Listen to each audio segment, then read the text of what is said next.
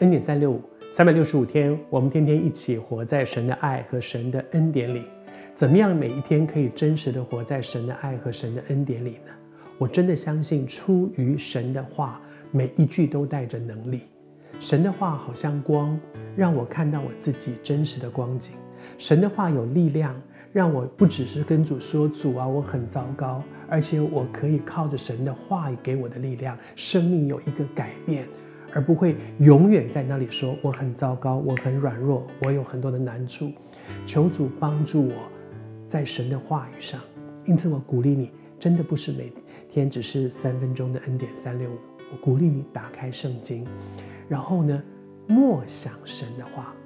有的时候我们读，比如说读耶利米书，如果你圣经不够熟，你会觉得，哎，我真的不知道他在讲什么耶。这些跟我有什么关系吗？这是讲当时以色列的事，以色列人都已经亡国了那么多年，后来呢？后来现在都已经复国有多少年了？这中这当年的事情跟我们有什么关系呢？当你读完了一小段，你就安静默想，在默想当中，圣灵在我们里面。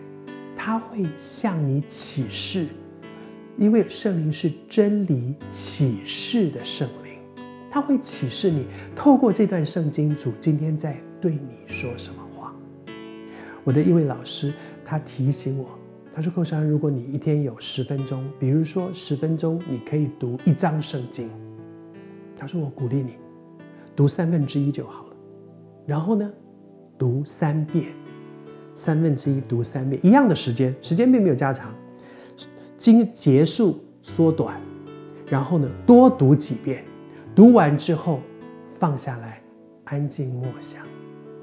他说：“你把你读经的时间分成三段，三分之一读圣经，然后呢，三分之一用来默想圣经，再三分之一用这段经文你的领受去祷告，这样。”这段经文就不只是客观的知识，会成为你生命里面的帮助。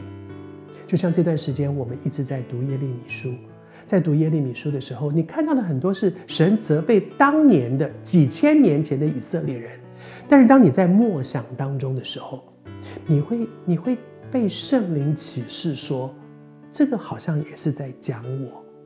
比如说，神责备当时以色列的一段话，说：“他说我栽种你们是上等的葡萄树，你们是很棒的种子，是最好的，全然是真的种子，是最好的。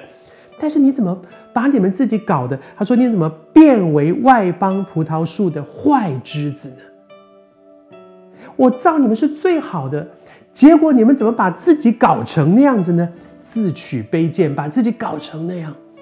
对我来讲。”我也经验这样的事。当我在默想的时候，我也常常在想：上帝给我一个很尊贵的身份，但是我会不会常常让我自己继续活在那个卑贱的生活里面？我求神帮助我们在神的恩典当中。当我在神面前安静默想的时候，神就提醒我，我的生活里面有哪些那个卑贱。是不合乎上帝给我的那个尊贵的身份，神儿子的身份。那段经文不只是讲给当年的以色列人，也讲给今天的你。